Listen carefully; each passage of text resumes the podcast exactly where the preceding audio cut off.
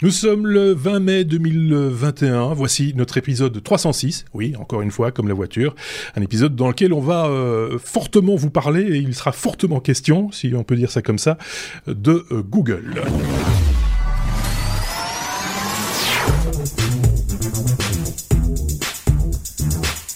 Oui, parce que fortement vous parler, ça veut pas dire grand-chose. Il hein. faut, faut, être très clair là-dessus. Tiens, on, retrouve nos deux amis, euh, les deux Sébastien. Ça va être facile pour moi. Euh, Sébastien, je vous présente Sébastien. Sébastien, euh, de l'autre côté également. Enchanté, Sébastien.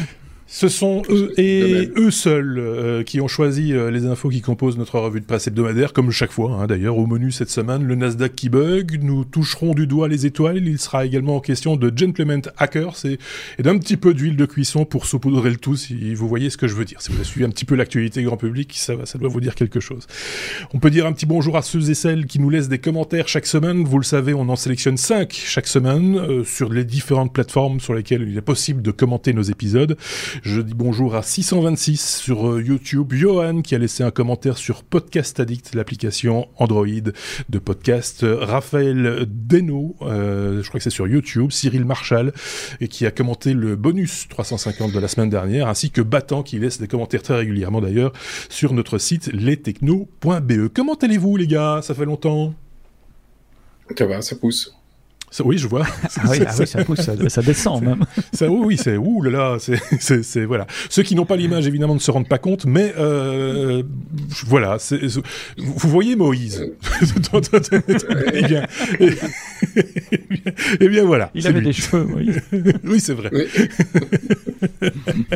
bon, voilà, c'est comme ça. Euh, on a un petit programme un peu chargé parce qu'il y avait euh, Sébastien Barbu, je vais l'appeler comme ça, une Google I.O. IO euh, cette semaine, euh, ce fameux rendez-vous qui n'était toujours pas en présentiel. Euh, ceci dit, le précédent avait sauté, hein, si j'ai pas de bêtises, il n'y avait pas eu l'année passée du coup à cause de la saloperie. C'est ça, il n'a pas eu lieu. Avoir sauté, je ne sais pas si on peut dire ça. Non. C'est dangereux. Oui, mais en tout cas, il n'y avait pas eu, et donc du coup, ils sont un petit peu rattrapés, ce qui fait que ça nous donne du contenu, et ça, c'est une bonne chose. donc, on va pouvoir parler de, de, plein de trucs cette semaine, mais pas que de ça, vous l'imaginez bien. Merci. Oui. Dis-moi. Et j'ai pas tout mis, hein, parce qu'il y en avait beaucoup. Non, non, mais j'imagine bien que t'as pas tout mis. Ils ont parlé pendant deux jours. Pas, pas tout mettre non plus. Allez, on commence avec la première lettre.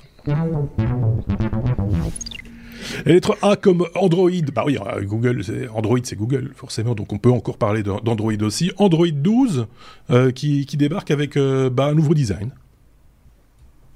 Oui, euh, euh, bah oui. Alors ça fait longtemps parce que les, dernières releases étaient c'était assez. on lèche un petit peu le design, on améliore, etc. Ici, euh, ils ont quand même une nouvelle proposition qui, bon, ça plaira, ça plaira pas, il y aura débat, etc. Mais qui qui est vraiment très différente au niveau design par rapport aux versions actuelles, tout en étant très, comment dire, très similaire. Hein, on n'a pas non plus tout réécrit.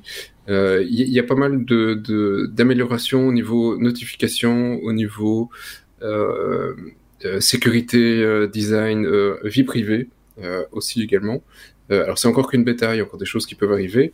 Il y a pour ceux qui nous suivent en image, effectivement, il y a quelques screenshots. et le point le plus important pour, pour Google qu'ils ont designé, c'est évidemment tout ce qui est notification. Euh, faudra s'y faire, hein, parce que c'est quand, quand tu vois effectivement les différents screenshots, c'est assez différent de ce qu'il y a aujourd'hui. Les notifications prennent un peu de place et les, les modifications des settings tu vois qu'au lieu d'avoir un petit bouton euh, pour couper ton Wi-Fi, maintenant on t'a mis vraiment en plus à côté, c'est un Wi-Fi, on met le nom du truc, donc ça prend quand même assez de place. Euh, faudra voir si euh, euh, si c'est utilisable. au niveau vie privée, ils, ont inclus quelques petits trucs pour que tu aies plus de transparence sur les applications, donc tu peux savoir ce qui se passe au niveau de tes apps et c'est un, petit peu plus concentré. Ça semble pas mal en tout cas. Euh, et euh, il y a un petit truc euh, sympathique en plus, c'est que tu vas pouvoir savoir avoir une alerte quand une application utilise ton micro, parce que là aussi il y a quelques scandales disant ok il y a des trucs qui utilisent ton micro, tu ne le sais pas, on t'espionne, c'est tout plein de de théories du complot, bah ici tu pourras ou non confirmer s'il y a une théorie du complot, s'il y a une app qui effectivement utilise ton, ton micro ou ta caméra. Tu pourras le savoir, ils vont t'en informer. Sans aller jusqu'à la théorie Oui, y a du pas complot, euh, il y, a- il y a des applications qui sont euh, designées de telle façon que tu ne vois pas tout de suite que tu utilises ton micro ou ta caméra, et c'est pas plus mal finalement d'avoir un petit signalement. On a ça aussi sous iOS depuis quelques temps maintenant, et c'est vrai que c'est pas plus mal d'avoir cette petite, ce petit, ce petit rappel en gros hein, de- de- du fait que euh, voilà, qu'il y a quand même une incursion. On t'écoute. Euh, on t'écoute, on te regarde. Voilà, c'est pas mal. C'est bien vu. Oui. Voilà, jusqu'ici, je euh, j'ai pas. euh, Il y, a- il y a encore- il y aura encore plein d'autres trucs, et ce n'est qu'une bêta, c'est pas final, il y a encore d'autres choses. Il y a quelques téléphones sur lesquels on peut essayer aujourd'hui. Euh, vous précipitez pas quand même. Enfin, voilà. Sébastien qui, qui se lançait dans, dans une respiration, un espèce de soupir, euh, presque un râle, mais, mais euh, qui, qui- qui veut, qui veut dire quelque chose parce que ça veut dire qu'il va, il va prendre la parole, il va dire, il va dire quelque chose, il va, il s'exprime. Il va, il, il va parler.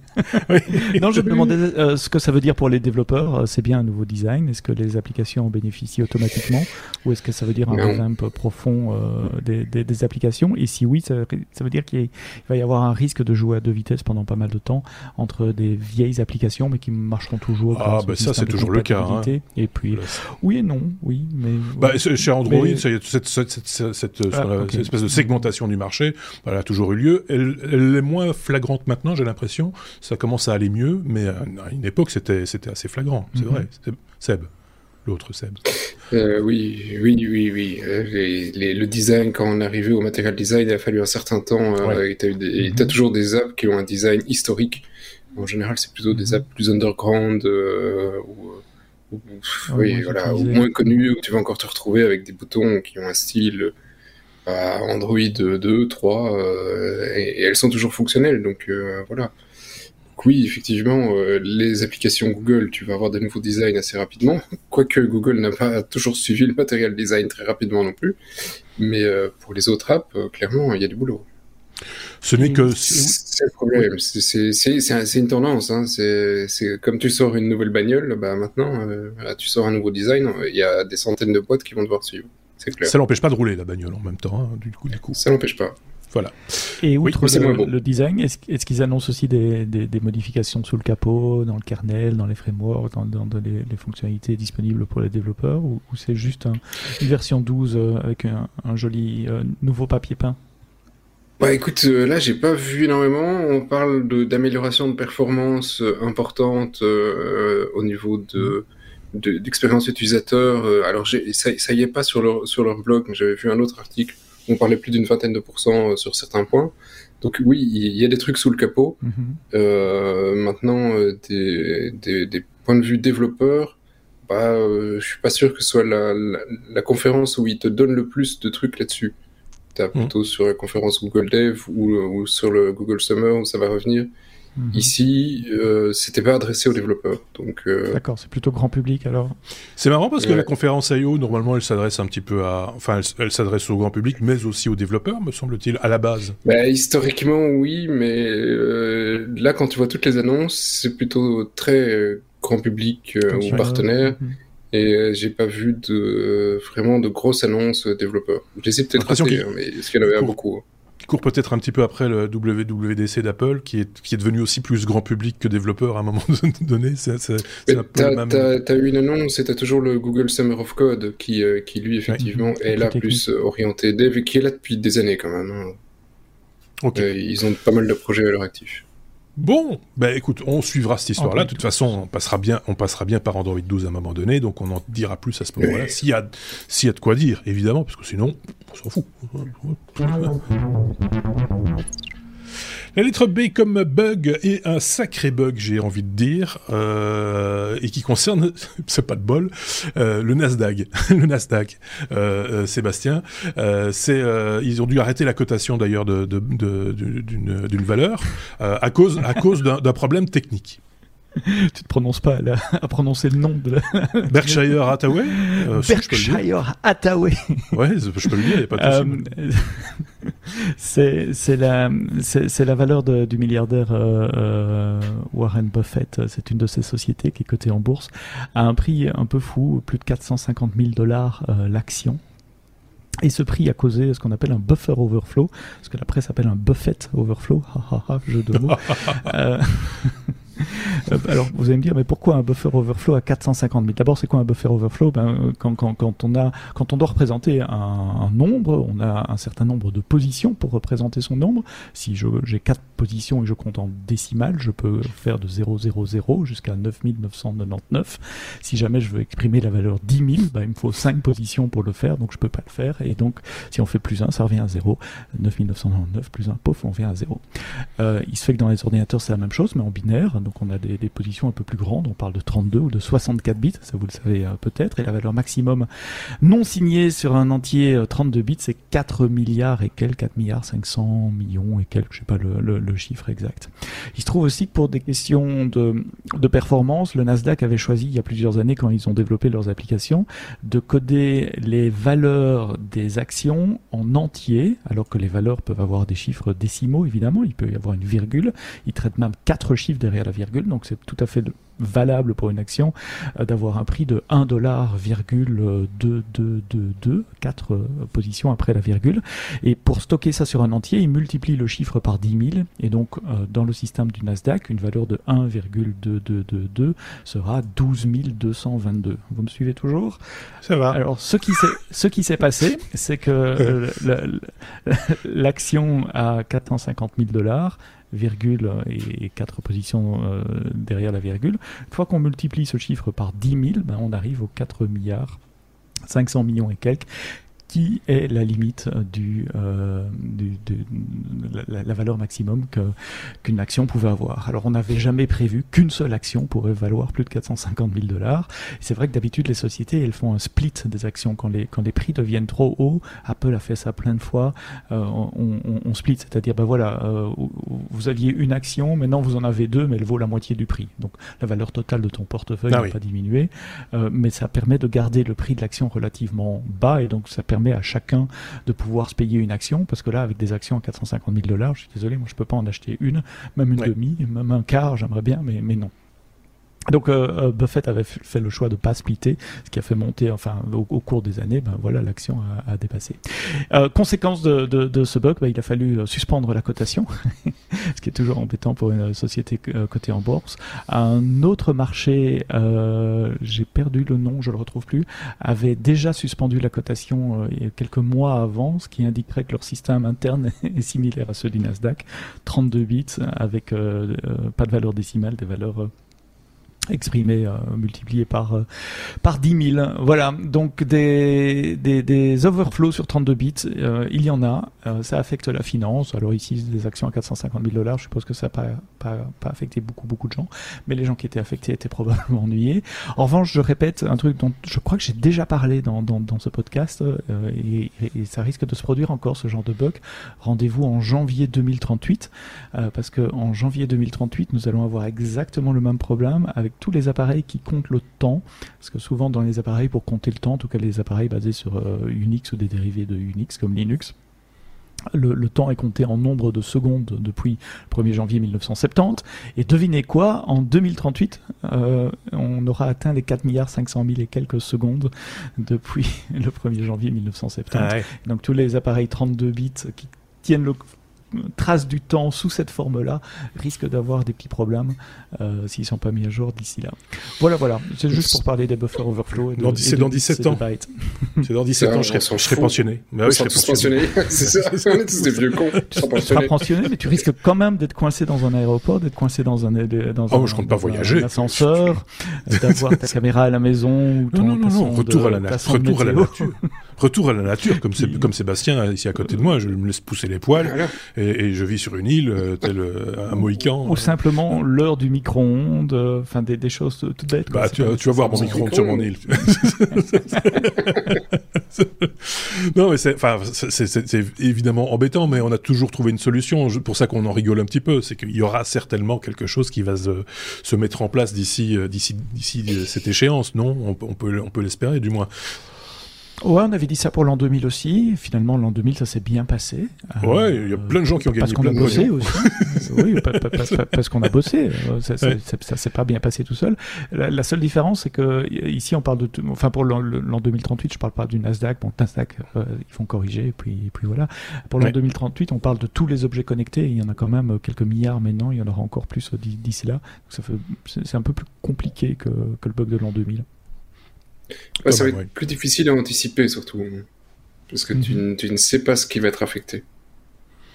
Donc, enfin, si tu en as une idée tellement large que c'est compliqué, c'est ça, en fait, l'idée. Euh, c'est difficile. Euh, à partir du moment où c'est trop large, on, ne voit plus l'essentiel, entre guillemets. Mhm. Euh, c'est un peu ça. À, peu près tout ce qui tourne sur Linux en 32 bits. Voilà. oui, c'est ça. Non, parce qu'ils ont. à peu près tout pour le moment.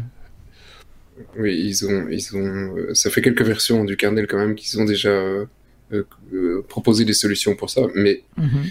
c'est rare que les appareils connectés prennent des versions très récentes du kernel, donc il y a beaucoup oui, de choses qui même encore aujourd'hui sortent et qui ont des très versions.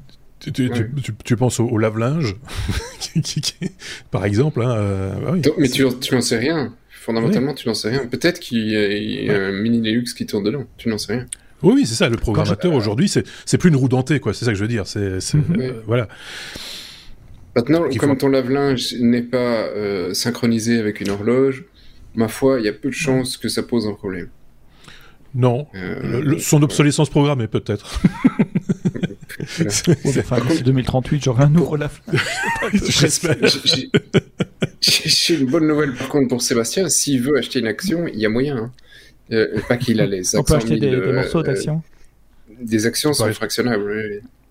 oui, oui, c'est ce qui est expliqué, mais, mais en l'occurrence, mhm. là, techniquement, c'était bloquant, quoi. C'était mhm. des solutions. Oui, oui tu peux acheter 0,001% de l'action si tu as envie. Tu peux mettre 50 balles dedans, mais tu n'auras pas grand-chose. Comme le Bitcoin. Oui, j'allais citer le Bitcoin aussi. On aura l'occasion de parler Bitcoin et crypto-monnaie, mais ce sera plutôt dans le bonus, parce que vous le savez maintenant, on vous propose un bonus à, nos épisodes, et donc il faudra encore un tout petit peu patienter. Mais, euh, mais là aussi, il y a de l'actualité. On sera peut-être même un petit peu décalé par rapport à cette actualité, tellement c'est volatile ces choses-là. Il se peut que tout, tout, change d'ici d'ici à la sortie de notre, notre, notre bonus. Donc on dira tout et son contraire pour être sûr d'être dans le bon, comme beaucoup font d'ailleurs pour l'instant euh, sur ce sujet.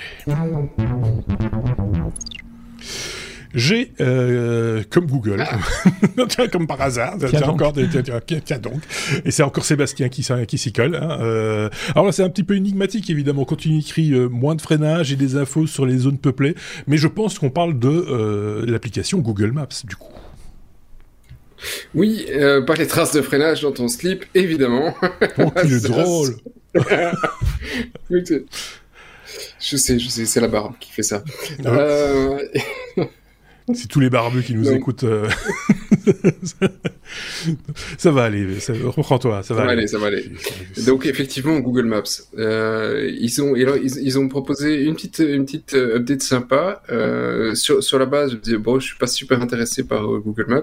La plupart du temps, j'utilise Waze. Euh, même si les deux sont quand même très proches l'un de l'autre. Euh, mais euh, ils ont décidé de faire un nouveau mode de calcul d'itinéraire qui, qui est assez intelligent. C'est que ils sont partis du, du principe que les, la plupart des accidents viennent suite à un, un blocage des freins. Donc, tu as eu euh, un mec devant toi qui a freiné parce qu'il y avait un feu rouge, tu l'as pas vu, tu as pilé, bam, t'es parti, t'as fait un crash. Ils disent, euh, statistiquement, ils disent, c'est une source d'accident. Mmh. Et donc, euh, c'est devenu un point d'attention dans le l'itinéraire qui va te calculer. Il va se dire, OK, tu vas faire 2 km 2 sur ce côté-là, 2 km 2 sur celui-là, on va prendre celui où tu as moins de chances de piler parce que c'est celui qui est le plus intéressant. Et même s'il fait 2 km 3, peut-être qu'on va quand même t'envoyer par là, parce que statistiquement, tu vas moins casser ta voiture. Oui, et c'est malin parce que d'un autre côté, le futur véhicule autonome, il sera mieux aussi, avec ce, cet algorithme-là, du coup. oui, même de toute façon, ta bagnole, tu es mieux, et même psychologiquement, tu es mieux si tu dois pas faire attention et freiner toutes les deux minutes. Donc, de, toute façon, c'est mieux pour ta bagnole si tu as une vitesse stable plutôt que d'avoir euh, un, trajet où tu dois freiner toutes les 200 mètres. C'est pas, euh, c'est pas écologiquement non plus efficient. C'est mieux d'avoir euh, une, voiture qui roule, voilà, sans, sans, à coup. donc ça c'est le premier, le premier truc. Je trouve ça assez, voilà, je trouve ça bien et personne n'y a pensé. partant de ce postulat, pour parler de Bruxelles par exemple, ça veut dire que Google ne va vous envoyer que sur le ring. c'est le ring, euh, c'est vite dit. Hein. oui, c'est encore. pas aux heures de pointe. Pas aux heures de pointe. Voilà. Oui, c'est ça. Ça me rappelle. Euh, ah, vous allez ah, parler en même temps. Oui, vas-y, termine. Euh, après toi, ah, je t'en prie. Non, le barbu d'abord. Allez, hop. Sébastien d'abord. Allez, euh, donc, alors il y, a, d'autres trucs euh, qu'ils ont sortis. Il y en a un, un qui m'a fait tiquer aussi. C'est Google Maps va pouvoir te donner les informations sur l'endroit où se trouvent les gens. Euh, bon, alors bien, pas bien, là c'est à discuter, hein, mais euh, en tout cas, quand tu as une, une, une, carte de la ville, tu te dis non, j'ai peur des gens, j'ai pas envie, euh, ou il se passe quelque chose, peut-être que j'ai envie euh, et je, suis peut-être en train de rater l'événement du siècle. Et bien sûr, Google Maps, tu vas avoir euh, une zone orange qui est délimitée en disant là pour le moment, il y a plus de gens que d'habitude. donc, si tu as envie de passer un moment tranquille, évite. Ouais, c'est pour les agoraphobes. Mais, là, on parle. C'est ça. Euh, oui, non, mais c'est exactement ça. C'est euh, si tu as envie d'aller faire du shopping, bah, euh, et calmement, ah passe pas là pour le moment. Il y a trop de gens, donc faut pas t'emmerder. ou en même temps, si toi tu as envie d'aller dans la foule parce que tu dis il y a certainement un concert, une fête ou quelque chose que je suis en train de rater, ben, tu regardes le truc, tu vois où sont tous les gens et tu vois. C'est ce qu'ils font déjà sur les routes d'ailleurs, hein, en indiquant les, les, zones de ralentissement. voilà, c'est ouais, sur les sur, les magasins aussi, quand, quand, on prend une fiche d'un magasin, les zones d'influence, les, zones d'influence, les, les, heures Et tu l'as en temps réel, tu peux savoir effectivement si pour le moment il y a du monde dans le magasin, tu dis ok c'est bon j'y vais, j'y vais pas. En fait il détecte tout son le téléphone et, il te remonte les infos. Mais ici je trouve ça assez sympa que tu le retrouves sur la map. Euh, ouais, moi personnellement si je vois ça sur la map et me dit là il y a plein de gens, bah peut-être que je vais faire un détour. Moi j'y vais pas. Ou, alors tu cherches, tu as rendez-vous avec euh, avec des potes pour aller à la manif et tu cherches la manif. oui, du coup ils vont être d'accord entre la police et les manifestants. Ils étaient 500, c'était 5000. Le truc, tu, veux aller, tu veux aller à la manif, on t'envoie à un endroit où il y a que des flics. qui attendent un petit peu tapis. Ils attendent, ils attendent leur moment. Oups, je me suis trompé de manif. Voilà. Euh, voilà. Mais enfin bref, on rigole, mais finalement ça peut avoir son utilité aussi. Ça peut paraître un détail, c'est presque anecdotique, mais mais mais euh, c'est l'application d'une technologie, euh, voilà, du, du, big data entre guillemets de manière un peu intelligente quand même, quoi, sans sans sans nécessairement toujours toucher à la vie privée des gens, parce que là, euh, du coup, c'est des données totalement anonymisées. On ne sait pas qui était à la manif. en l'occurrence. Donc euh, Google le sait. Google le sait, oui. du coup, ça relance le débat. Merci Sébastien. Euh, non, mais c'est voilà, c'est moi je trouve ça plutôt euh, plutôt pas mal. Je sais pas ce qu'en pense l'autre Sébastien sans la barbe. Euh, moi, je voulais réagir sur l'aspect itinéraire parce que ça me rappelle euh, quelque chose qui a été mis en place par UPS, la, la société de, de, livraison à domicile, il y a plusieurs années déjà. Vous savez qu'aux États-Unis, on peut tourner à droite à un, un, carrefour quand le feu est rouge. Et pour exactement les raisons que Sébastien expliquait, ils ont mis en place des algorithmes de, de mise en place d'itinéraires pour leurs chauffeurs qui ne leur font prendre que des tournants à droite dans les villes, de manière à ne pas devoir freiner, s'arrêter, parce que freiner, ben, ça met une pression sur les freins. Ça, ils, ont remarqué que les, les, les, camions allaient plus souvent à l'entretien quand ils freinaient plus souvent, quand ils redémarraient plus doucement. Il faut un paquet de kilomètres en plus pour arriver au but, quoi. Je veux dire, oui, mais pas, pas, nécessairement dans des villes, tu sais, surtout les villes américaines qui sont très quadrillées très euh, en, en, carré. Il y a moyen de trouver des, des, des, itinéraires qui certes peuvent être un peu plus longs, mais si le camion euh, a moins besoin de maintenance, euh, consomme moins, etc., au, au, volume de la flotte de camions que représente UPS, j'allais dire UBS, j'étais toujours dans les banques avec le sujet. UPS, ça, ça, payait pour eux, et donc c'était une, une, manière de d'éviter de, la, la, la maintenance sur leurs camions. C'est une manière de rouler de manière éco-responsable, ce qui est une nouvelle mhm. mode, entre guillemets, mais qui devrait être plus qu'une mode, c'est d'apprendre à rouler intelligemment sans donner des grands coups de frein, des grands coups d'accélérateur, etc. Et donc, ce que propose Google, euh, Sébastien, ça rejoint exactement. Ça rejoint, ça rejoint l'idée aussi, tu vois, de ne pas se retrouver. Sauf que c'est pour le grand public et plus pour une société privée. Voilà. Euh, c'est à disposition de tout le monde, donc plutôt une bonne idée. Oui, c'est Euh, oui, tu sens la connerie arriver. On, on, me, dit que le, le, mec qui a fait le bêta test euh, pour UPS pour la première version, il, est toujours en train de tourner. Oui, il n'a pas très bien compris. Le colis n'arrivera pas. C'était, il va de plus en plus loin, tu vois. Il, saute un carrefour sur deux, et puis il va de, il va de plus, de plus en plus loin. C'est, euh... Et je suis déjà passé par ici. Il y avait déjà une manifestation. c'est, euh... ouais, ouais, non, c'est, il, faut, il faut rentrer dans une certaine logique. Là, l'OS peut, peut t'aider ou pas. rouler comme un con, euh, ça va, c'est bon. Euh, non, non, fait, il faut, faut quand même garder un petit peu son libre arbitre aussi. Il faut, euh, voilà. Mais c'est, c'est, c'est pas, c'est pas, gauche.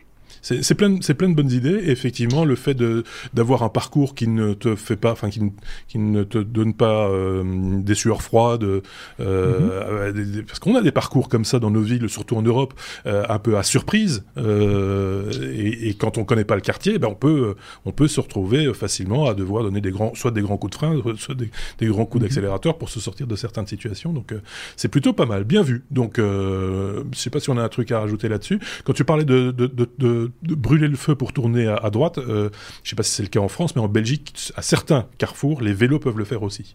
Euh, maintenant. Donc ça, ça, énerve tout le monde, mais c'est voilà. bah, ça énerve, ça énerve les, les, les, mecs en voiture. Moi, en vélo, je suis très content. Oui, certes, ça, ça, peut énerver le piéton aussi. Hein, qui pense qu'il peut. Aussi, c'est ça. Donc, euh, le piéton devient l'usager le, faible. Hein. Le ça, il n'y a pas aux États-Unis. Les piétons, ça n'existe pas dans les villes. Il n'y a pas d'usager faible non plus d'ailleurs aux États-Unis. oui, Seb, dis ton essai. pour, pour, avoir essayé euh, en, allant aux États-Unis, c'est quand même un truc auquel tu t'habitues très très vite. Hein, de, ah pouvoir, de, pouvoir brûler le feu et de tourner à droite.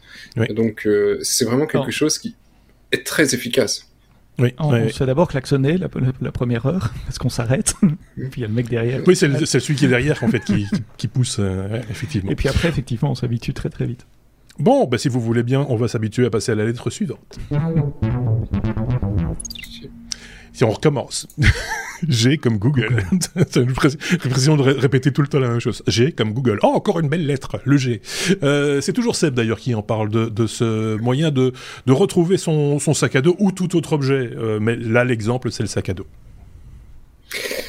Oui, euh, et honnêtement, voilà, euh, on n'est pas dans une énorme innovation parce que tu as déjà vu ça dans plein d'autres euh, tools, mais voilà, machin, Google Photos, tu peux avoir le truc où automatiquement il va te créer des mémoires, de, enfin des, mémoires d'historie en fait, en reprenant des photos toutes de, de, toutes les dernières années, en reprenant quelques-unes en disant tiens, il y a un détail qui revient régulièrement et en fait, ça, c'est la vie de ton sac à dos. Et ça, c'est ce qui sort sur le truc en disant, tiens, t'as vu ton sac à dos, tu l'as promené dans, dans la moitié du monde, et ils te font une petite, euh, une petite animation. Samsung fait ça, et la plupart des, des euh, enfin, il fait ça depuis des gadget, années quoi. sur. Euh, un gadget. C'est gadget, ça existe depuis un certain temps, mais bon, voilà, il y, a des jeux.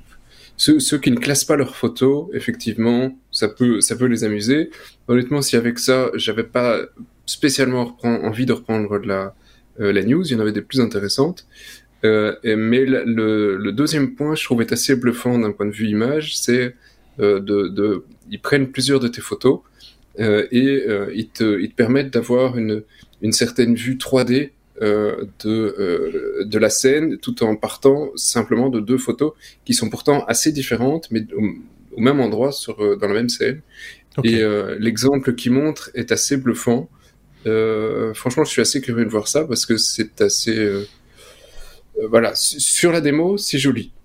Euh, oui, c'est ça. L'idée, c'est de réunir, parce qu'on on fait, on a toujours tous tendance à doubler nos photos. Hein. Quand on fait une photo, on la, on la redouble, ou alors par réflexe, tu pousses plusieurs fois sur le bouton, parce que t'es ouais. pas sûr, machin, etc. De toute façon, tu payes pas les films, donc t'en fous. Euh, et donc, du coup, ça permet d'avoir euh, effectivement suffisamment de données que pour pouvoir, si un petit algorithme peut calculer les pixels entre mm. deux photos, d'avoir cette, euh, cette impression de, de mouvement, hein, on peut dire ça aussi, ou de, ou de profondeur de champ, euh, ou ou, de décalage par rapport. Enfin voilà, ça anime un peu la photo. C'est pas mal, c'est pas, pas, pas idiot, c'est rigolo. Euh, c'est un peu plus vivant, ça donne des photos un peu plus vivantes. Faut dire ça comme ça. Bon, il y, a un tout dernier point qu'ils ont rajouté aussi, c'est le dossier sécurisé. Là aussi, il y a plein de, de constructeurs qui avaient euh, déjà ce type de fonctionnalité. Donc tu peux avoir des photos que, sur lesquelles tu ne peux accéder que en ayant donné ta petite empreinte, etc. Ouais. Voilà, on ne dira pas à quoi sert ce genre de photos ou ce genre, mais voilà. Je reviens à l'histoire du, je, reviens à l'histoire du, du, sac à dos. Euh, là, je trouve que l'exemple est pas très bien choisi parce qu'on s'en fout complètement d'avoir les photos de son sac à dos. Par contre, quand on a passé euh, toute une année à faire des photos euh, de ses gosses, par exemple, ou voilà, et qu'on veut faire un album avec uniquement ses enfants, c'est idéal, quoi. sans devoir trop se casser la tête, on les retrouve facilement. Sauf s'ils ont vraiment beaucoup changé physiquement, comme toi, par exemple. je, je, suis pas sûr que, je suis pas sûr que l'algorithme va te reconnaître. Hein, en fait, c'est pour ça que j'ai un doute.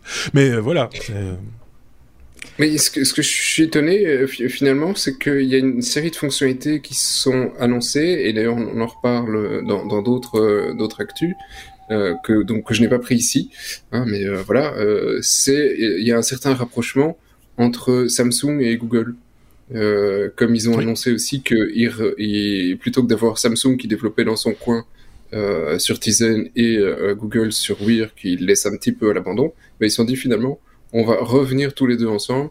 Et donc ils ont, ils ont, euh, voilà, ils ont courtisé Samsung. Tu, sens qu'il y, a quelque chose entre les deux. Et, ici, dans les fonctionnalités, ben, c'est des choses que tu vois effectivement depuis un certain temps sur les Samsung. Euh, donc euh, voilà. Je ne sais pas s'ils ont tout développé, s'ils ont payé pour la techno, s'ils se sont inspirés, si quoi que ce soit. Mais il y a pas mal de choses entre les deux. Est-ce que Samsung ne, serait pas en lice pour refabriquer un appareil euh, sous la marque Google euh, un, de ces jours? Qui sait euh... Bah oui. Non. Qui sait? Ou, euh, ou plus. Parce que pour le moment, tu vois que les deux, les deux marques s'entendent assez bien. Oui, il y a une bonne entente. Sébastien, du, coup, il y a peut-être une bonne entente, mais ça nous fait une belle non, jambe.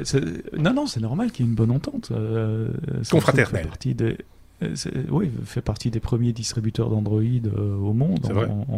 donc c'est normal qu'ils que, travaillent ensemble. Ça, ça, ça ne me, choque euh, pas du tout. Non, j'étais en train de penser, excusez-moi d'apporter un, éclairage à iOS et Apple peut-être à, cet épisode de Google, hum, que, que Google, que, que, Apple pardon fait de la reconnaissance de visage depuis une, dizaine d'années dans, dans, leur application photo mhm. et que ça marche plutôt pas mal, notamment sur mes enfants puisque je les ai vus grandir en 10 ans et l'application les a vu grandir, elle les reconnaît toujours euh, aussi bien maintenant qu'il les reconnaissait il y a, il y a, il y a 10 ans, et ah, parfois avec un petit coup de main, quand il y a un doute, il te demande euh, est-ce que c'est bien telle personne sur la photo ou autre, et donc ça, ça, fournit un cycle de feedback et de renforcement qui permet aux algorithmes de, de, continuer d'apprendre.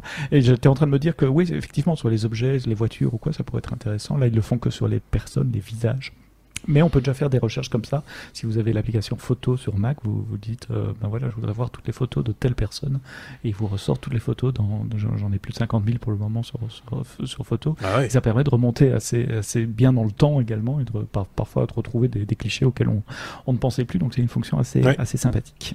Oui, parce que c'est vrai que comme on a tous maintenant un appareil photo dans notre poche, euh, c'est très bien. Mais mais on, on, on, on, mitraille comme on disait dans le temps, euh, mm-hmm. comme, comme, comme, comme des fous et, et et finalement, qui va revoir les photos qu'il a, qu'il a prises euh, Si elles sont pas remises dans, dans un certain contexte ou dans un, certain ordre, etc., mm-hmm. c'est juste euh, peine perdue. Donc, ça redonne quelque part de la vie euh, à, à, ces, à, ces, clichés. Et peut-être que par ailleurs, bah, c'est l'occasion de faire le ménage aussi, de, de supprimer certaines mauvaises photos, parce que on a perdu aussi cette habitude, comme je le disais, on paye pas les films, donc on s'en fout, euh, de, de, de, supprimer ce qui est totalement la première photo de votre pied que vous avez fait, elle est totalement inutile. Ou alors c'est vraiment l'anecdote c'est ma première photo, tu vois. Mais, mais, mais, mais sinon, voilà, c'est, c'est, euh, on a tout ça dans notre téléphone, un truc à un moment donné où on, on a fait la photo de son doigt, de, euh, voilà, c'est, juste inutile, ça prend, ça, ça, prend la place pour rien, donc euh, ça, ça vaudrait le coup de, voir cette possibilité aussi de faire un tri, quoi. Est-ce qu'on a ratissé le dessus? Non, apparemment, on n'a pas fini le sujet. Non, j'essaie de retrouver le nombre de, de photos, mais effectivement, ah oui, c'est ça. Ils ont 4 trillions de photos qui sont stockées sur, euh, euh, Google Photos qui sont jamais regardés. Oui. Euh, donc c'était effectivement ton, ton, explication est la base de leur mhm. volonté de faire ce truc, c'est de, de, te ressortir toute une série de photos et de dire tiens, on t'a fait un petit montage parce que là ils ont 4 trillions de photos qui ne servent à rien. On, fabrique, on fabrique des données, on en parlait la mhm. semaine dernière encore, hein. on fabrique des données sans arrêt, sans, on ne s'arrête plus de fabriquer des données. Celles-là très honnêtement, à un moment donné, on peut les purger, quoi. Enfin, euh, il semblerait. Donc, mais c'est à chacun qui est dépositaire de sa photo, qui est propriétaire de sa photo, de, de, le faire. On peut pas le faire à leur place. On peut pas décider, oh, celle-là, elle est floue, on la, on la vire. Mais c'était la seule photo que j'avais de ma grand-mère. tu vois, euh, c'est un peu ça, ça, peut être dommageable, par contre. voilà. Euh, une bonne chose de fait, j'ai envie de dire, on peut passer à la suite. Voilà. Et on quitte la lettre G. Ça, c'est un événement dans cet épisode, mesdames, messieurs. On quitte la lettre G pour aller à la lettre H. H comme huile. Ça me fait penser à. non, le, ou, la fausse école des fans des nuls. Vous voyez, euh, qu'est-ce que qu'est-ce qu'elle fait à manger ta maman? De l'huile. euh, de l'huile. Mais de l'huile, c'est le titre de cette séquence. Euh, bon, les médias traditionnels en ont un petit peu parlé, il me semble, à gauche, à droite, en allant interviewer des passagers d'un avion. tu vas tout nous expliquer. ouais, on a mis de l'huile dans un avion, mais, mais, mais, pas que pour huiler le moteur, pour le faire fonctionner en termes de, de, carburant. Ça, c'est la news. Et je me disais bien mardi, euh, moi qui habite en région parisienne, que ça sentait, il y avait une petite odeur de friture dans l'air, euh, parce que cet avion, il est parti de, Charles de Gaulle, donc de l'aéroport. Et euh, c'était pas du blanc de bœuf. Hein. et il allait à Montréal, et ils ont mis 16% de biocarburant issu d'huile de, de cuisson, donc d'huile de cuisson récupérée 16%, euh, c'est quand même pas mal hein, euh, dans, dans, dans, cet avion qui, qui est parti ainsi. Euh, rejoindre Montréal et c'était une première pour Air France. Le but de l'Union européenne, c'est d'avoir 1% d'huile, enfin de, de, biocarburant pour être plus précis, dans les kérosanes d'avions commerciaux d'ici 2000, j'ai oublié la date, enfin euh, après-demain, quoi, assez près, euh, d'ici, non, 2050. Ah, pardon, oui, je 2000, de, 2050. Euh, alors, il y a différents types d'huile qu'on peut mettre, euh, qu'on peut utiliser pour faire du biocarburant. Il y a de l'huile fraîchement produite à partir de palmes, de colza, etc. Il y a des huiles issues de déchets alimentaires et de déchets industriels ou de déchets de, de, de l'industrie agricole. Et puis, il y a les, les huiles de friture, les huiles de cuisson qu'on peut récupérer, traiter, en faire des, carburants aussi. Euh, sur le site de France 24, il y a une interview d'un porte-parole de Total qui, est pourtant le fournisseur euh, de cette solution euh, bio-organique qui, à mon avis, a le, le prix de la, la, palme de la, la meilleure, de la, la mauvaise palme. foi pour. Euh, Pardon. Il a la, la, palme de la mauvaise foi parce qu'il essaye de, de, de, minimiser avec toute une série d'arguments en disant que ça, ça marchera pas, que euh, bon, évidemment l'huile produite à, partir de, de nouvelles euh, plantations de palmes, de colza, etc. Il dit c'est très mauvais pour ah l'environnement parce qu'on déboise à tour de bras pour planter ça, ou on, on, empiète sur des zones agricoles qui, qui pourraient fournir de la nourriture pour les gens également. Euh, et les autres, euh, il, explique le problème du coût aussi. Globalement, si on passe à 1% de kérosène, ça fait 5 dollars en plus par ticket, par passager euh, dans un vol long courrier, donc un Paris-New York typiquement. Et puis, euh, palme de la mauvaise foi parce qu'il disait, et puis une fois qu'on a, on a produit ce biocarburant, il faut encore l'acheminer à l'aéroport. Euh, et donc ça, ça consomme du gasoil pour, pour l'acheminer. Et j'étais en train de me dire, oui mais le fuel, il arrive pas non plus à l'aéroport. Oui, oui c'est ça. Comme ça, on le produit plat. On, on amène déjà. Donc, c'est, à mon avis, ça c'est une, une fausse problématique. enfin voilà, c'est intéressant de voir euh, le, le, le, mouvement.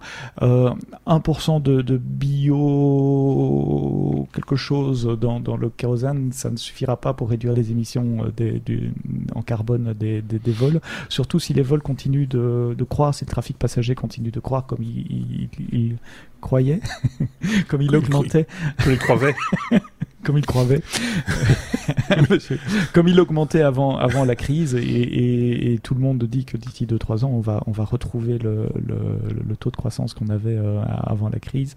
Donc il va falloir quand même réfléchir à d'autres solutions, des mix d'énergie, des avions plus petits, plus légers, dans des composants, euh, avec des composants différents également. Vous savez euh, que ben, le 747 c'est fini, le 380 c'est fini.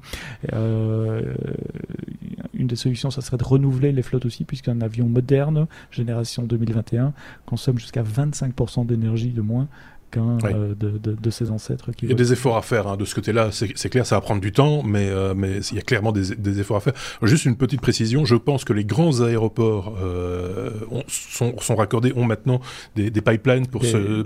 Ouais, c'est plus les camions qui viennent les uns derrière les autres pour, pour venir remplir les avions. Donc voilà, juste une petite précision comme ça, pour, parce qu'on peut être pris sur... On plaisante souvent, mais... Euh, voilà, mais, mais c'est vrai qu'avoir déjà, il y avait déjà eu un test. Il me semble que c'était chez, Airbus. Ils avaient fait un test en faisant tourner sur quatre réacteurs. Il y en avait un qui tournait uniquement avec de l'huile de colza ou quelque chose comme ça, euh, en disant si ça tombe en panne, de toute façon il reste trois autres qui fonctionnent et qui polluent bien, c'est bien. Euh, J'entendais un pilote qui disait que techniquement pour le moteur, c'est juste une question de réglage. Il consomme, il consomme. Hein. Il s'en fout que ce soit de l'huile euh, ou, du kérosène. Il est fait, il est fait pour, euh, pour, fonctionner malgré tout. Après, mhm. c'est des questions de rendement, etc. Donc ça se calcule aussi en fonction de la, masse de l'avion, du nombre de passagers, etc., etc. Mais euh, techniquement, il n'y a pas, il a pas, c'est pas une révolution technologique, hein, clairement. Non, et puis on fait ça dans les voitures depuis euh, assez longtemps. Oui. Euh, il y, a, y, a, une ONG qui lance une alerte quand même en disant euh, il y a un risque d'effet pervers. L'effet pervers, c'est que l'Union européenne promeut les huiles de cuisson usagées comme, comme carburant. Donc les huiles de cuisson sont populaires. L'Europe atteint les limites de ce qu'on peut faire. Donc on va commencer à importer toutes les huiles de cuisson d'Asie et autres. Du coup, en Asie, ils en ont plus. Du coup, ils finissent par utiliser des huiles végétales bon marché, comme l'huile de palme, et paf, on augmente un on, on retourne dans le il faut faire attention. Il, y a, il, y a des, il faut faire attention aux effets de bord hein, de ce genre de, de, de, technologie. Ça part souvent d'une bonne idée, et puis à un moment donné, ça part en, ça part en, en vrille, euh, un peu, un peu, un, peu trop rapidement, quoi. Sébastien voulait rajouter un truc depuis un moment. Il avait levé le doigt. Oh non, moi c'était une connerie. Hein. Ah oui, mais vas-y. Le premier ministre. Euh, on peut? Notre Premier ministre est super content, on va augmenter de 5% notre PIB hein, en vendant nos crasses. Les huiles de cuisson de friture, c'est pas comme si on en avait pas chez nous, tu vois. Ça va sentir bon, hein. Mais ouais, on, revient de plus en plus au blanc de bœuf, et je ne sais pas si l'avion qui vole au blanc de bœuf est, est, est, prêt. C'est, c'est, euh, ça n'a pas été, été, été précisé. Voilà, c'est vrai, ça va sentir bon du coup. T'imagines tu... Mmh, ça me donne faim cette odeur. On a... Ah ouais, on arrive près de l'aéroport. tu me mets un bikini de frites. enfin, ça sentira toujours meilleur que le kérosène. Hein, parce que vous avez déjà pris du kérosène dans les, dans les gencives, ça, ça, attaque, euh, c'est pas bon. Hein. Ouh, ouh là là, c'est pas bon. C'est ça qui t'a proposé ton dentiste Colgate, euh, Sansodine, Sansodine, c'est beaucoup mieux que le kérosène pour les dents. Oui, Oh là là. euh... on, peut enchaîner, on, peut, on, peut enchaîner. Hein, oui, je pense. ah, merci. Euh, C'est-à-dire qu'il nous prévient toujours qu'il va dire une connerie, mais on sait jamais vraiment quand est-ce qu'elle va arriver, en fait. Hein. C'est ça le truc. c'est On est à la lettre M. Ah oui, on a fait un grand bond. Comme Google. Comme, comme euh, Moomle, comme Moogle, non, comme médecine, euh, mais comme Google quand même aussi un petit peu, parce qu'on ouais. parlait de Google qui s'intéresse de plus en plus à, à, notre santé. On en avait déjà parlé d'ailleurs il y a quelques temps de ça, mais ça semble se confirmer de plus en plus. Il y a tout un département hein, chez Google qui s'occupe de, de, de, santé, euh, et pas uniquement de nos données sur la santé, mais également de, de soigner les gens, quoi, de, en tout cas d'aider au diagnostic. Parfaitement. Euh, et donc effectivement, mais c'est c'est un, voilà, un futur business juteux incroyable. Euh, donc euh, c'est évident que des, les boîtes technologiques s'y engouffrent depuis euh, depuis quelques années et ça commence à sortir quelques résultats. On peut pas dire non plus que euh, pour le moment Google va soigner tout le monde de toutes les maladies, mais ils sortent, ils ont eu le temps de de travailler ces, ces deux dernières années euh, et nous sortir quelques trucs sympas. Il y en a deux, j'en ai sorti un ici. C'est euh, le plus connu un, en fait. Un point qui c'est le plus connu effectivement parce que l'un permet de de détecter tout ce qui est tuberculose. Bon, voilà, effectivement, tuberculose, on peut pas dire que ce soit hyper tendance en Belgique. Non. Donc, euh, ni même en France, hein, c'est passé de mode. Euh, donc, euh, par contre, effectivement, ici, c'est des, des, soucis dermatologiques euh, qui, voilà, même si ça, ça pourrait être euh, banalisé euh, comme ça, il peut être euh, très dramatique derrière parce que les cancers, il y a plein de choses qui peuvent être très euh, très violents. Ils ont euh, d'ailleurs 288 affections différentes de la peau. Euh, elles sont pas toutes bénignes. et le but, parce qu'il y a, y, a, y a, une pénurie de dermatologues, c'est d'essayer de trier un petit peu à l'avance pour te dire, ouais. ok, il est temps que tu cours chez un dermatologue ou peut-être que finalement euh, t'as juste mangé une cacahuète et que tu devais pas et bon c'est pas la peine de, de pleurnicher tout de suite donc comment ça marche? Un diagnostic de première attention, quoi, de première ligne, on va dire. C'est ça, de première ligne pour t'aider à diagnostiquer. Mais ils disent, attention, ce, n'est pas un outil diagnostique. Ça peut t'aider à poser euh, euh, effectivement voilà, une première information, mais euh, ce n'est pas un, dermatologue euh, attitré. Euh, et donc ça d'ailleurs c'est un point que tu relèves qui est intéressant, c'est que le produit a été approuvé en Europe comme étant un, device médical de niveau 1, ça, classe 1. Par contre, il est interdit aux États-Unis. C'est drôle. En Europe, on est plus ouvert là-dessus. Oui, c'est drôle. Donc ce truc va arriver en, Europe d'ici la fin de l'année, mais ne sera pas disponible immédiatement aux États-Unis. Et donc comment ça marche? C'est simple. Euh, c'est euh, l'application. C'est euh, tu fais simplement une photo de ce que tu penses être un problème. il te pose deux trois questions pour savoir c'est là depuis combien de temps, ça gratte, ça gratte pas, euh, tu vois, et, des trucs comme ça, et quel est ton type de peau? Et puis de là, euh, avec les photos, il va dire, bon, alors il, y a une probabilité que ce soit ça, ça ou ça. Il faut aller rechercher dans ces, euh, dans, dans ces directions-là. Mais il va pas te dire, c'est ça, tu prends ça. Il va te donner une série de diagnostics possibles. et puis de là, après, effectivement, il, faut, il faudra creuser un peu plus loin. Euh, je me rappelle de, de ce machin-là qui avait d'ailleurs été testé par des, des dermatos. Hein. Ils avaient, on leur avait donné l'outil euh, pour euh, en consultation le, le, le, tester et ils avaient atteint des niveaux de, de, de réussite supérieurs à l'œil du, du, dermatologue. Parce que même si le dermatologue, il, il, est très professionnel et il a beaucoup de connaissances, etc. L'appareil photo, manifestement, voit des choses et interprète et peut, peut interpréter des choses que l'œil humain ne perçoit pas nécessairement. voilà. Et donc c'était une aide de, de première, en tout cas, les médecins qui en avaient parlé à l'époque je me rappelle, c'était à peu près deux ans, trois ans, euh, disaient c'est assez, assez bluffant. Ils étaient un peu flippés en se disant oh là là, la machine va nous remplacer. Ils ont trouvé quelque part un moyen de faire en sorte que le dermatologue, le médecin, le professionnel ne soit pas exclu du, schéma. On a toujours besoin de lui, et tant mieux, euh, parce qu'il faut quand même un avis euh, d'une personne. On va pas se fier, on ne se soigne pas sur Docissimo. Il n'y a pas de raison de se soigner avec une app. Euh, donc voilà, c'est, moi je, je, trouve ça la démarche plutôt, plutôt intelligente. Oui, alors au niveau, euh, euh, au niveau détection euh, et comparaison par rapport aux spécialistes, euh, sur euh, l'autre fonctionnalité qui a été démontrée, qui était la, la, le, la détection de tuberculose, les, les, résultats de l'intelligence de l'IA qu'ils ont tapé derrière étaient meilleurs que les spécialistes. Donc là, ils arrivaient à, avoir une, une meilleure détection sur, sur les cas et, et souvent plus précoce. Euh, ils ont, euh, il y a déjà aussi d'autres outils sur la détection de, du diabète euh, avec alors un niveau oculaire. Là, je suis désolé, je m'y connais pas en diabète. et détection de cancer des poumons au niveau des scanners. Là aussi, ils ont des taux qui sont vraiment très très bons. ici, ils ont ils sont quand même posé la question parce qu'on a eu pas mal de ces sujets ces, ces derniers mois de la pertinence de l'algorithme sur des peaux euh,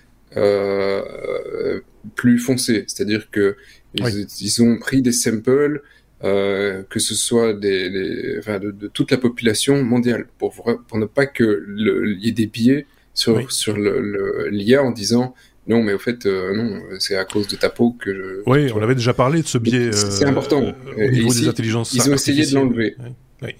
c'est plutôt pas mal euh, parce que c'est très critiqué évidemment euh, et à, juste titre. on avait déjà évoqué ça pour une, toute autre raison, mais c'était aussi une question d'intelligence artificielle qui qui était biaisée parce que bah, euh, on avait donné comme exemple pour détecter si, si, tu pouvais retourner en prison. Voilà, c'est ça. Et on avait montré que des, des, des, des personnes de couleur ou euh, voilà. C'était c'était un truc un peu un peu un peu glauque forcément, mais euh, mais ici effectivement ils, ils ratissent plus large. Ils essayent de voir avec des gens de de, de, de carnations différentes, on va dire, de d'avoir des, des exemples probants. Et puis les, les, problématiques sont différentes. Hein, euh, Bien sûr. Certaines peaux plus, une certaine, les peaux noires ont certaines, voilà, des choses. Des maladies qui ne sont pas. Ouais, Des maladies qui sont différentes. Oui. Ouais, ouais. Euh, euh, Sébastien, l'autre peut-être a une petite opinion sur le sujet avant de passer à autre chose. Sur la dermato, non. Sur la radiologie, oui. J'ai deux clients qui font ça, deux startups euh, médicales euh, qui utilisent des techniques d'intelligence artificielle ou de, d'apprentissage machine pour apprendre à reconnaître des, des, des maladies sur des, des clichés de, de, radio, de scan. Et effectivement, le but n'est pas de remplacer l'homme, au contraire. C'est une aide. et c'est une aide. Hein. C'est un premier tri, au fait. C'est le, le, un praticien va voir des milliers de clichés par jour et l'idée, c'est de faire le tri dans ces clichés pour que l'œil humain n'aille regarder que les clichés sur lesquels il y a un doute euh, pour, pour amener l'intelligence humaine là où, où, la machine ne peut pas encore le faire. Et donc c'est une aide euh, pour les praticiens et ça ne fait que commencer. On n'est qu'au début de ce genre de, de technologie pour les années qui viennent. Moi, tant qu'il y a encore un être humain derrière qui, qui, qui fait le, dernier tri et qui, euh, qui, qui, donne les bonnes ou les mauvaises nouvelles, moi, ça me va. Euh, le jour où c'est une application euh, dans ton portable qui te dit « Ah, oh, vous avez chopé un cancer de la peau », là, je la trouverais quand même un petit peu... Euh, voilà.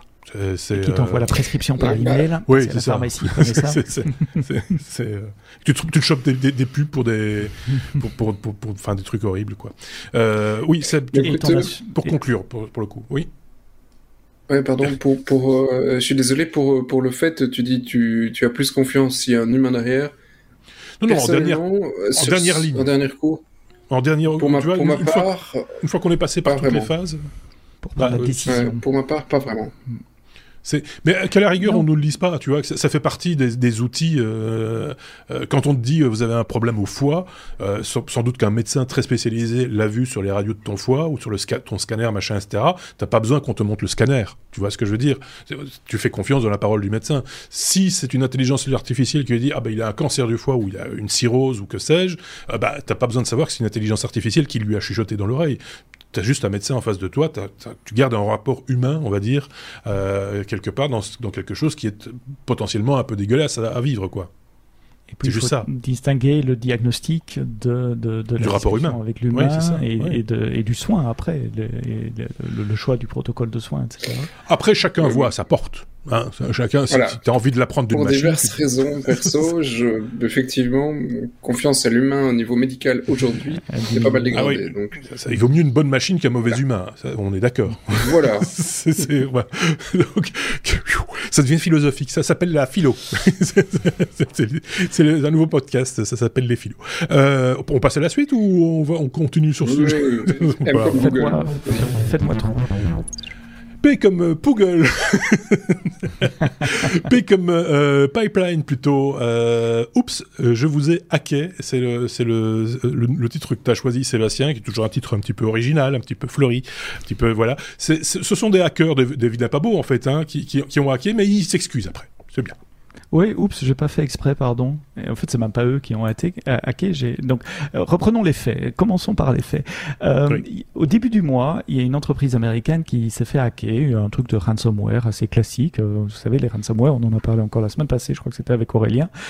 C'est une saloperie qui rentre dans votre système informatique, qui chiffre toutes les données sur sur vos serveurs, vos disques durs, et qui vous demande gentiment de payer une rançon en Bitcoin en, en général pour avoir la clé de, de, de déchiffrement. Et donc c'est arrivé à une société qui gère un pipeline, pas n'importe quel pipeline, le pipeline, on reste dans le sujet puisqu'on en parlait tout à l'heure dans les aéroports, mais le pipeline qui alimente à peu près toute la côte est des États-Unis, donc depuis le nord euh, du Massachusetts jusqu'au Texas, euh, en passant par la Floride, etc.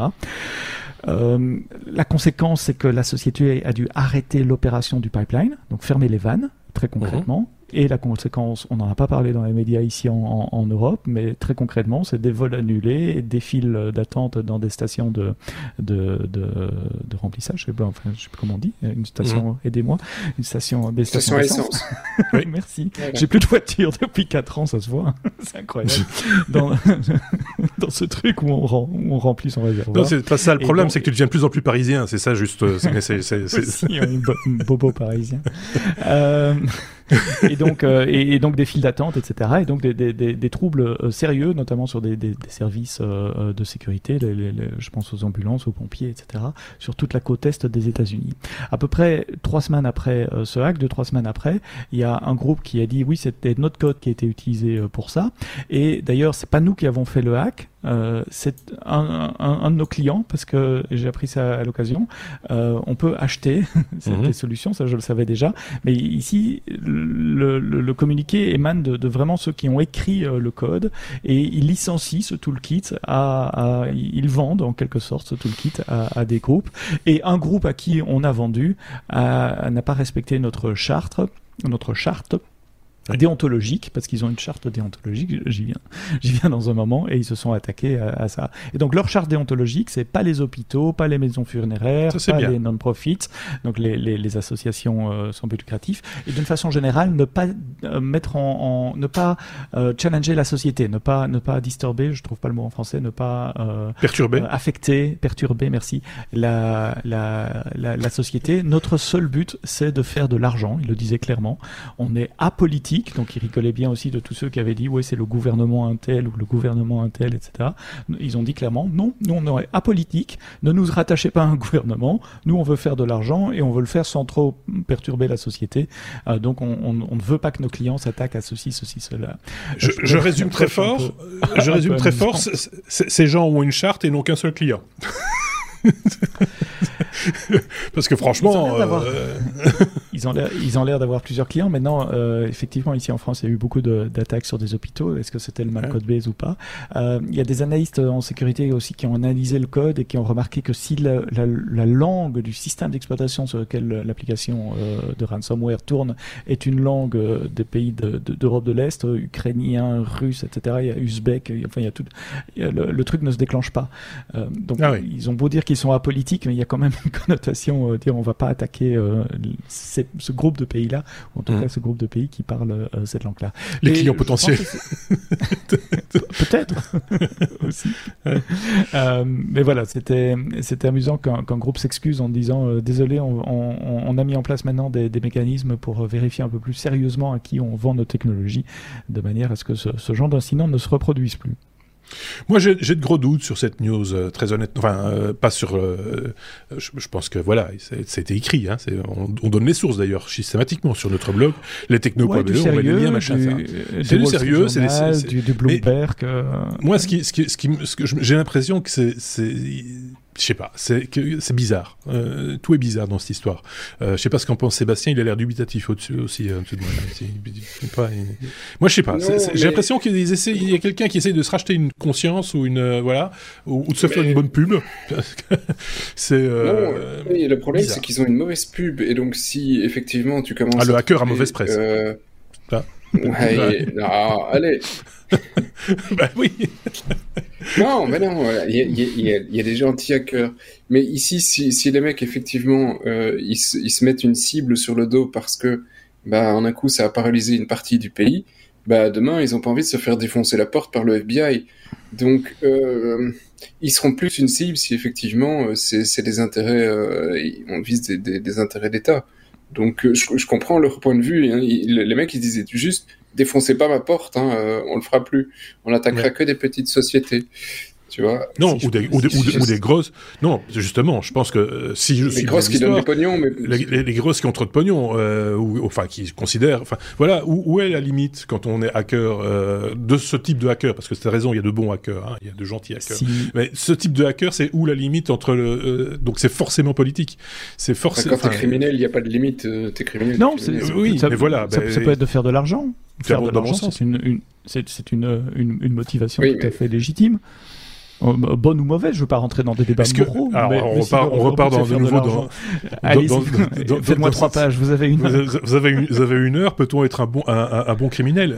C'est euh, voilà. Mm -hmm. moi, je crois pas trop à l'histoire de Robin des Bois. Hein. Très honnêtement, il en a gardé un peu pour lui. Hein.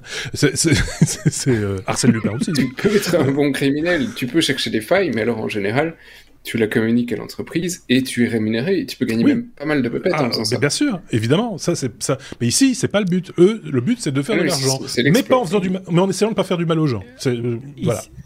Ouais, ici, ils sont mis l'administration Biden à dos, donc ils risquent quand même d'avoir euh, des, des, gros moyens qui commencent à, à, les chasser. Ah, bah oui, c'est bah, peut-être une position inconfortable dans laquelle ils veulent, ils veulent comme, comme Sébastien disait, faire un, un business à la petite semaine qui rapporte peut-être plus. Si je peux paraphraser un film très célèbre, d'ailleurs, ça peut laisser une idée de commentaire. Euh, euh C'est quelqu'un dans un film qui disait euh, tuer une baleine, vous aurez Greenpeace, le commandant Cousteau et, et les écologistes sur le dos, mais décimer un banc de sardines et on vous aidera à les mettre en boîte. Oui. Ça me dit quelque chose. si vous avez la réponse, bah, n'hésitez pas en commentaire. Hein, euh, lui qui lui retient ça par C'est, c'est, euh... oh, ça me dit quelque chose. Ça, ça, ça, ça me trotte dans la tête. J'entends en plus. euh, donc, si vous avez la réponse, n'hésitez pas à la mettre en commentaire. C'est pour savoir si vous êtes arrivé jusqu'ici, jusqu'à la, jusqu'à la 58e minute de, de cet épisode. Euh, c'est, pour, c'est pour un sondage. Euh, qui a dit ça? Ah, oh, ça m'énerve. On passe à la suite. Ou dans quel film? Oui, oui, mais j'entends la voix en plus. Je, je, enfin, S comme euh, non pas CES, non, non pas Google. Euh, S comme SES, euh, SES. Euh, de quoi s'agit-il? Au-delà des nuages, c'est, oui. J'aime bien les titres énigmatiques, celui avec joli. Oui, moi pas, mais.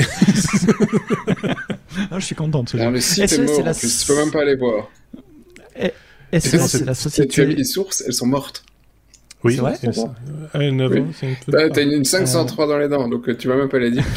Enfin bon, ça, tout le monde s'en fout un peu parce que je... voilà, vas-y. On t'écoute. La SES, c'est la Société européenne de satellites basée à, Luxembourg qui euh, gère tout un réseau de, de, satellites. Ils ont décidé de placer leur ground station. C'est quoi le ground station? Vous savez, c'est les grandes antennes, euh, souvent sous un dôme rond, au mhm. plus proche des data centers du cloud. Et donc le cloud va au-delà maintenant du cloud et des nuages, d'où le titre. Euh, le cloud pointe vers l'espace maintenant. Et en fait, c'est une tendance de, de, de fond. J'ai pris cet article qui est, qui est sorti euh, la semaine passée dans un, un site web spécialisé sur les news des data centers, qui expliquait que euh, SRS commence à déployer des antennes à côté des data centers de Microsoft, du, du, cloud euh, Azure, et ils font une expérience pour le moment sur un, data center dans l'État de Washington, au, au nord-ouest des États-Unis. Et il n'y a pas que SES et Microsoft qui fait ça. Euh, Amazon s'est lancé aussi dans un, un, réseau de ground station, donc c'est ces stations de base au sol avec des grandes antennes qui collectent les données qui, qui viennent euh, des, des, des, satellites. Et pourquoi et Microsoft et Amazon se lancent là-dedans? Pour deux raisons. La première, c'est que ça devient relativement simple aujourd'hui de lancer un satellite. C'est pas très cher. Une start-up bien fondée aujourd'hui, une entreprise de taille moyenne, peut lancer une satellite, un satellite. Un satellite, c'est la taille d'une boîte à chaussures. Hein, c'est pas nécessairement des gros trucs de la taille d'un autobus et il y a une profusion de lanceurs sur le marché avec de la concurrence qui fait baisser les prix, que ça soit du secteur privé, on en parle très souvent ici avec euh, avec euh, SpaceX euh, et, les autres et, le secteur public dans de plus en plus de pays. L'Inde a son lanceur maintenant, la Chine évidemment. Il me semble qu'il y a quelque temps c'était l'Arabie Saoudite ou, Dubaï, enfin un pays du, du, Moyen-Orient qui, a aussi lancé des, des, satellites. Donc ça devient facile de lancer ces satellites et il y a un vrai besoin pour toutes ces boîtes qui conçoivent des satellites et qui les lance euh, de collecter les données. Parce que si on lance un satellite, au final, c'est parce qu'on veut collecter des données qui viennent du satellite. C'est pas juste pour le plaisir d'avoir quelque chose qui, tourne autour euh, de la tête, euh, de la Terre, pardon. et donc collecter les données, ça veut dire un les acheminer dans un data center et deux pouvoir les traiter. Et donc ça a beaucoup de sens de mettre les stations, les ground stations, les stations au sol, ces grandes antennes à côté des data centers ou au proche des data centers pour directement pouvoir injecter les données dans ces gros data centers et pouvoir les traiter là sans devoir le, le, leur faire euh, parcourir des, milliers de kilomètres euh, sur Internet. Donc une tendance intéressante où le, cloud va au-delà du cloud maintenant, se lance dans les étoiles aussi et de plus en plus d'acteurs, euh, que ce soit des acteurs cloud ou des acteurs satellites comme SES, commencent à penser à la fusion de ces deux mondes. C'est passionnant. euh, non, mais c'est parce que je viens, ça vient de me revenir. Euh, ah, le et, film. Et, donc évidemment, je ne connais que lui, et donc voilà. Mais la question reste ouverte. Euh, voilà, elle, elle, elle, reste euh, posée. Je ne sais pas si Sébastien, par rapport à cette histoire de, de cloud dans les nuages et dans au-delà au même des nuages, si ça lui parle euh, à ce stade. Non, écoute, le dernier cloud que j'ai vu monter dans les nuages, c'était une mauvaise image en France, donc euh, voilà. D'accord. ok. Oui, c'est vrai. ah, voilà. Oui, oui, oui sous, forme de fumée. On en a plus parlé depuis longtemps. J'espère que ouais. ça marche mieux, d'ailleurs. Il y a des choses comme ça. Statut. je pense que ça va mieux depuis qu'ils ont racheté euh, Shadow. C est, c est, ça devient un peu cryptique ce qu'on est en train d'expliquer, mais euh, voilà. Euh, ceci étant dit, on est en train de terminer cet épisode. Euh, je dis pas de bêtises, il y a encore une news ou pas? Il y, a, il y a plus là, si? Non, il y a Google. Si, attends, parce que un, petit G comme Google. non, non. non, il n'y en a plus. C'est ça l'idée. Donc, euh, ce, qui est, ce qui est rigolo quand même, c'est qu'on en a pas parlé, mais c'est parce que il n'est pas bon être le second même dans tout, surtout dans les technologies. Par exemple, personne se rappelle du deuxième homme qui a marché sur la Lune. Euh, enfin, si, on va peut-être s'en rappeler. Euh, mais le deuxième, enfin voilà. Les Chinois sont arrivés sur Mars, les amis. Personne n'en parle. dans les podcasts. non, mais c'est vrai. les Chinois. On parlait beaucoup plus de le truc qui devait se casser la gueule des Chinois que de Mars. Oui, c'est ça. Et, et, donc, euh, nous, on a, on a, vous n'avez pas relevé. Enfin, c'est votre droit, hein, ceci dit. Mais, mais voilà. c'est banal, quoi, maintenant. la Chine a son rover sur, sur, sur Mars. Ils font des photos, ils envoient des films. Euh, et je me rappelle quand même qu'il y a euh, quelques semaines, on était tous comme ça, regardant, oh là là, regardez, ils ont mis un drone, ça mhm, vole, c'est super, youpi, tralala. Ici, c'est quand même ça reste une performance, envoyer un véhicule euh, sur Mars, un, robot euh, sur, Mars. Enfin, je trouve ça J'avoue que j'ai complètement loupé euh, cette news, donc c'est pas. T'excuses pas, c'est pas grave. non, non, non, non, mais, mais, moi, ça, personne n'en parle. c'est les seconds. Non, moi, ça m'interpelle. non, justement, ça m'interpelle à un autre niveau. C'est pas les seconds, c'est pas la même culture, et finalement, l'Occident s'en fout un peu de ce qui se passe à l'Orient, malheureusement, parce que c'est en train de bouger beaucoup plus vite par là-bas que. C'est pas faux. C'est non mais c'est symptomatique, on est d'accord. Euh, mhm. C'est que c'est que euh, voilà, c'est euh, on, on, lit un peu l'évidence. Euh, mhm. on, on, refuse un peu l'obstacle en se disant bon ah, bah si, oui on l'a fait donc euh, tout le monde peut le faire si tu, tu vois, non c'est pas comme ça que ça fonctionne normalement. Donc voilà et, moi je trouve que c'est plutôt une réussite. Et alors je sais pas si, si, vous aviez vu ou si vous êtes déjà un petit peu documenté sur les rovers que l'on envoie sur d'autres planètes, les, les soviétiques en leur temps avaient envoyé des robots sur la lune. Euh, mhm. Et il y avait un, un, engin, j'ai oublié son nom, je l'ai sur le bout de la langue, mais bref, euh, voilà.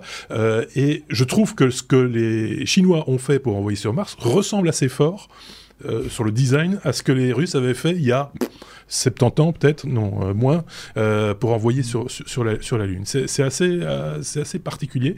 On a l'impression que tout le monde, enfin, qu'il y a des choses comme ça qui restent, de, de, des réflexions qui se font et qui, qui restent en disant, tiens, on va peut-être faire comme eux ça, a bien fonctionné, on va pas, va pas changer le schéma, pourquoi pas. Bon, bah écoutez, les petits gars, moi je pense que c'est là que s'achève cet épisode 306. Euh, J'ai presque dire une bêtise. 306 épisodes déjà. Un bonus s'en vient dans les semaines qui viennent, peut-être des hors-séries aussi, qui sait. On arrive tout doucement à la fin de la saison. Nous, on se prépare aussi à ce qui va se passer durant l'été. On ne sait pas encore, pas encore décidé. Donc euh, n'hésitez pas à nous faire des suggestions si vous avez envie en commentaire. N'hésitez pas à commenter cet épisode, mettre des pouces, mettre des étoiles, euh, que ce soit les applications de podcast ou euh, ou YouTube si vous nous regardez en vidéo. Tout est permis, donc euh, n'hésitez pas un seul instant. Le bonus, pour certains, ça arrive dans 3 minutes, pour d'autres, dans quelques heures.